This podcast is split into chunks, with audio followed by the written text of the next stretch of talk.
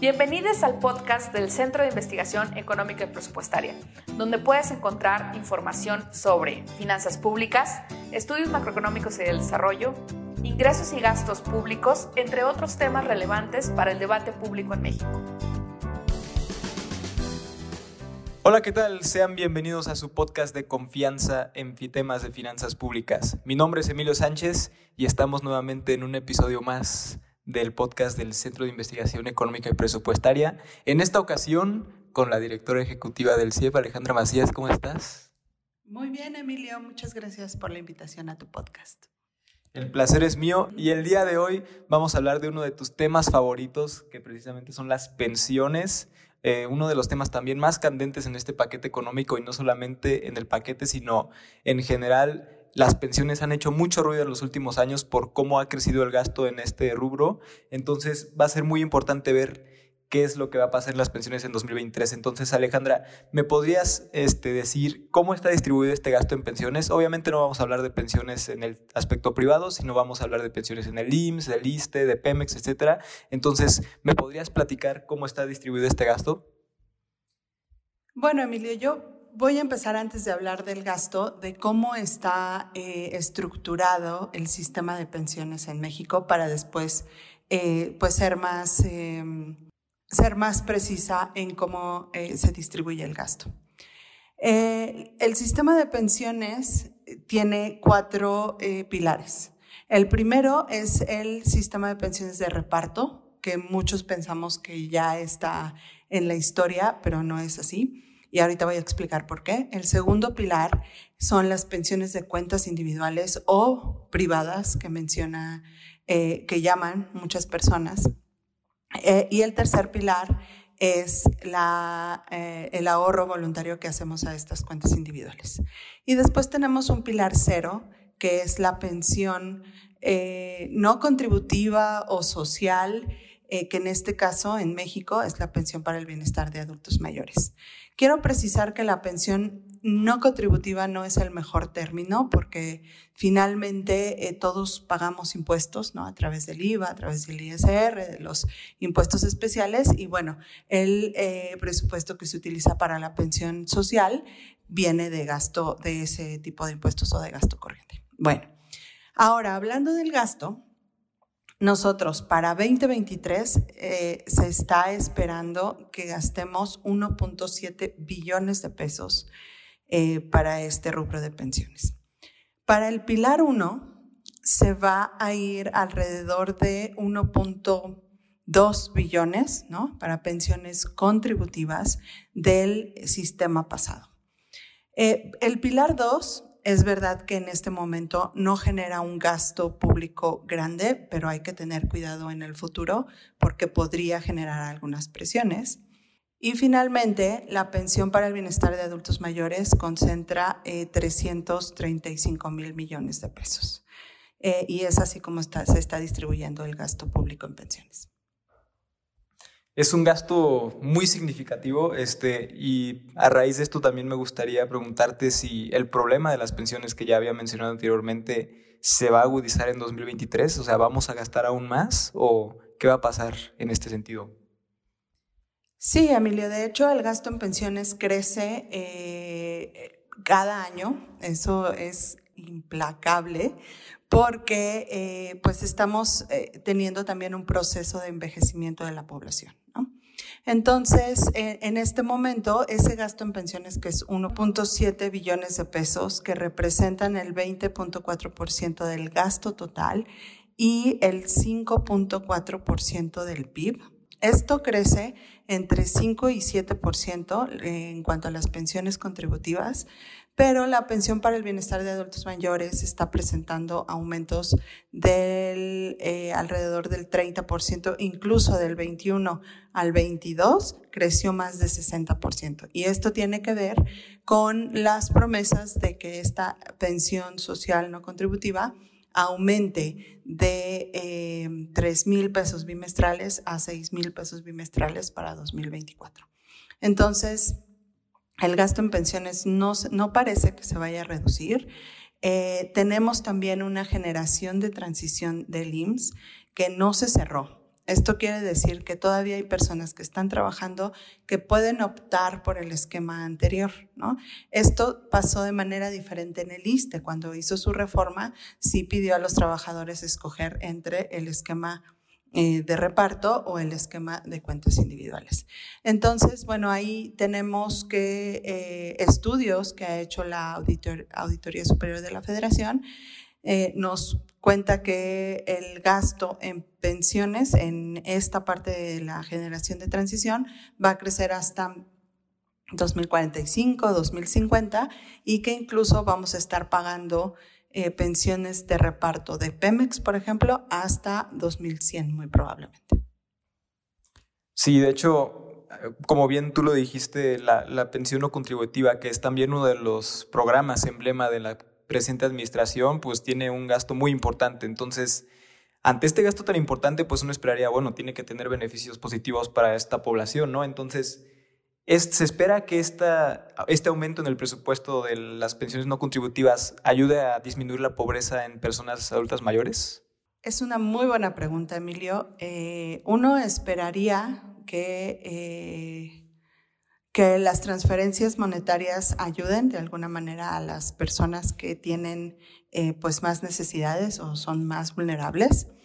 Eh, sin embargo, en este momento no sabemos si las transferencias que se están dando por los diferentes programas, incluyendo este de pensión para el bienestar de personas adultas mayores, em, estén funcionando para eso.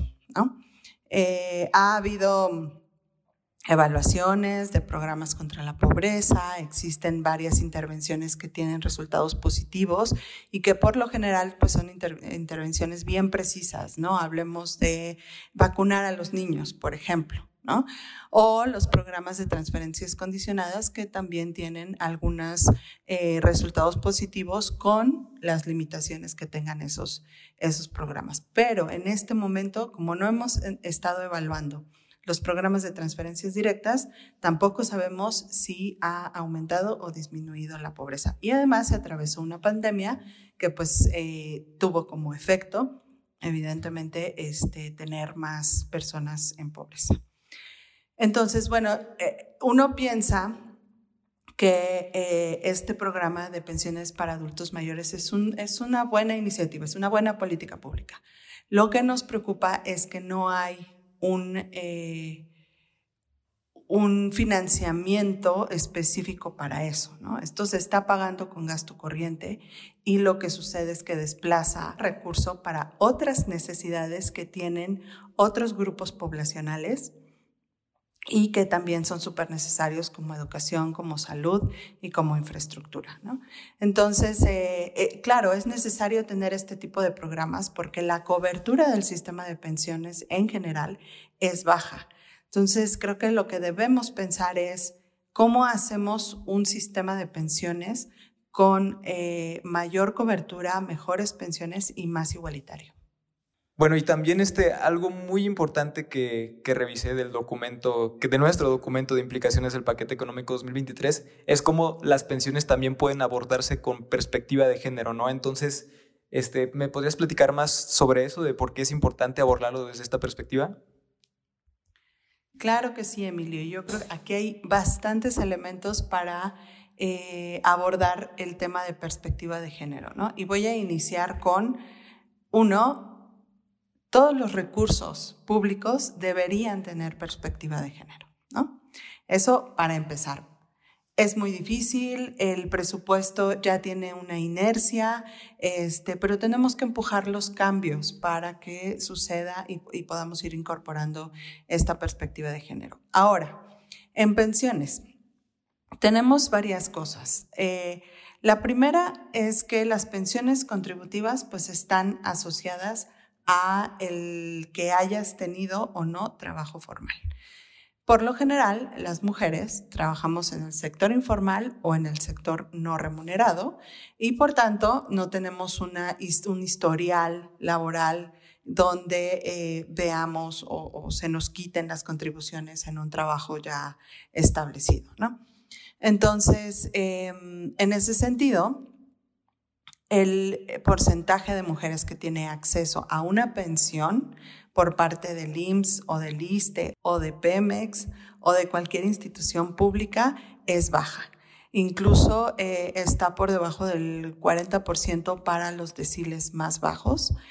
Y después, otra cosa que analizamos fue la brecha que existe entre el monto de pensiones entre hombres y mujeres en estas pensiones contributivas y públicas, ¿no? Y este resultó ser el 14%. Eso quiere decir que las mujeres tienen una pensión 14% más baja que los hombres que tienen acceso. Ahora, eh, como lo mencionaba hace rato, la cobertura del sistema de pensiones así, ¿no? Vinculado al trabajo formal, eh, es alrededor del 50% de la población, donde la mayor parte provienen del IMSS. Y aquí quiero hablar de eh, también la desigualdad que existe entre las mismas instituciones.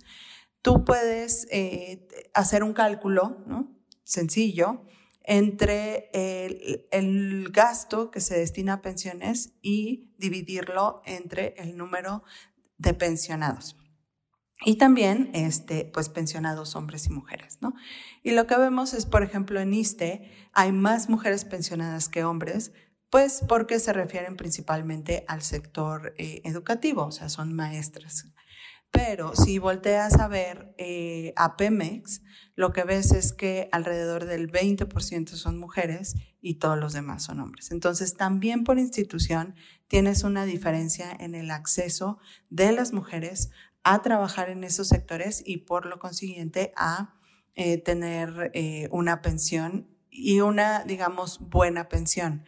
¿Por qué, eh, ¿Por qué lo enfatizo? Pues porque las pensiones en general para hombres y mujeres en Pemex, CFE y algunas instituciones que ya desaparecieron, pues están por arriba de los 600 mil pesos al año, mientras que eh, trabajadores del IMSS ¿no? pueden tener una pensión de 100 mil pesos al año o si lo comparamos con la pensión no contributiva, pues tendrían una pensión de 12 eh, mil pesos al año. Eh, entonces, bueno, ahí también vemos unas diferencias muy grandes. Y aunque en este momento podríamos decir que las pensiones tienen una cobertura del 100% porque la pensión no contributiva es universal, pues la mitad de la población está recibiendo una pensión baja que probablemente no les alcance para eh, subsanar las necesidades de los adultos mayores. Ahora, hay veces que, que, me dicen, bueno, pero la pensión para adultos mayores tiene perspectiva de género, porque las que más reciben son mujeres. Ahí hay que tener cuidado. Eso no es cierto. Este, claro, hay más mujeres recibiendo esa pensión por lo mismo que les explicaba, no tienen, no participan en el mercado laboral y no tienen acceso a una pensión contributiva, pero la pensión para el bienestar de adultos mayores no tiene ninguna actividad que cierre las brechas que existen entre hombres y mujeres. ¿Cuáles son las necesidades que tienen las mujeres a esa edad? ¿Para qué necesitan los recursos? ¿Les alcanzan esos recursos?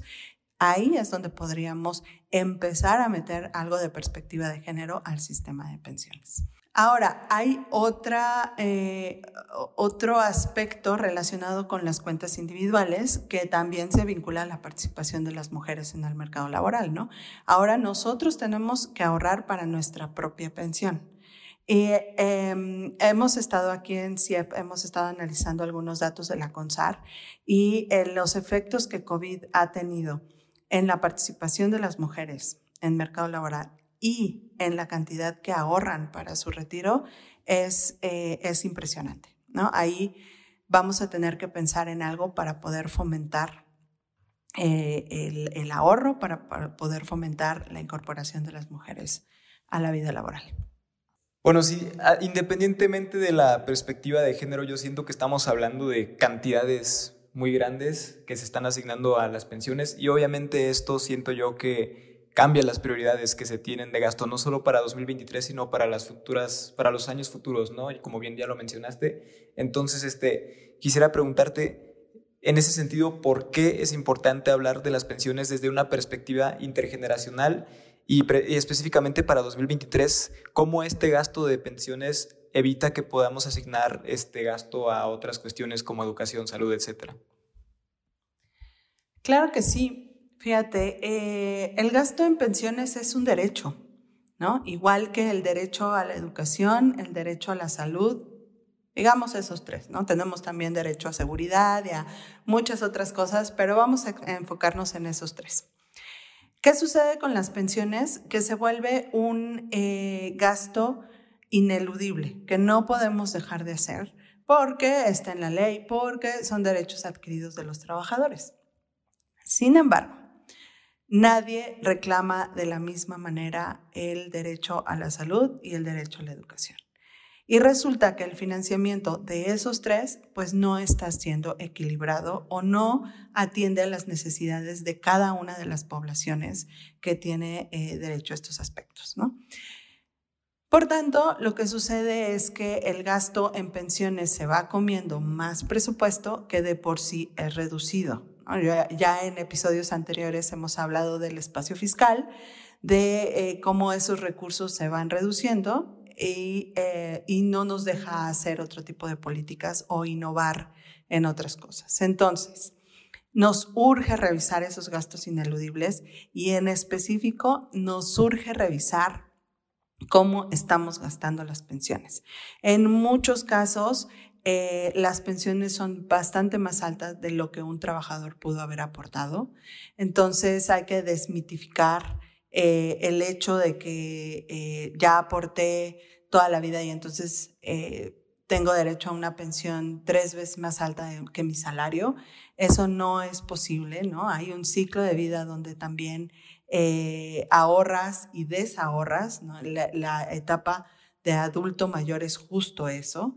Eh, y entonces tenemos que revisar que eh, ese gasto sea más eficiente y se destine a los niños y a los jóvenes en tanto a la educación y a la salud que, que son, ellos son el futuro de nuestro país. Como siempre, reflexiones muy interesantes y muy valiosas para el debate de finanzas públicas. Por último, Alejandra, y como es costumbre en su programa, nuestro programa, en tres palabras, ¿cómo calificarías el gasto en pensiones? Eh, yo califico el gasto en pensiones como desigual, desproporcionado y opaco. Y bueno, ahí lo tienen. Muchísimas gracias Alejandra nuevamente. Este ha sido el episodio de hoy. Recuerden que pueden consultar nuestro documento de implicaciones del paquete económico en el micrositio paqueteeconómico.cie.mx, así como participar en el debate en redes sociales con el hashtag arroba en tres palabras en redes sociales arroba CPMX en Facebook y en Twitter.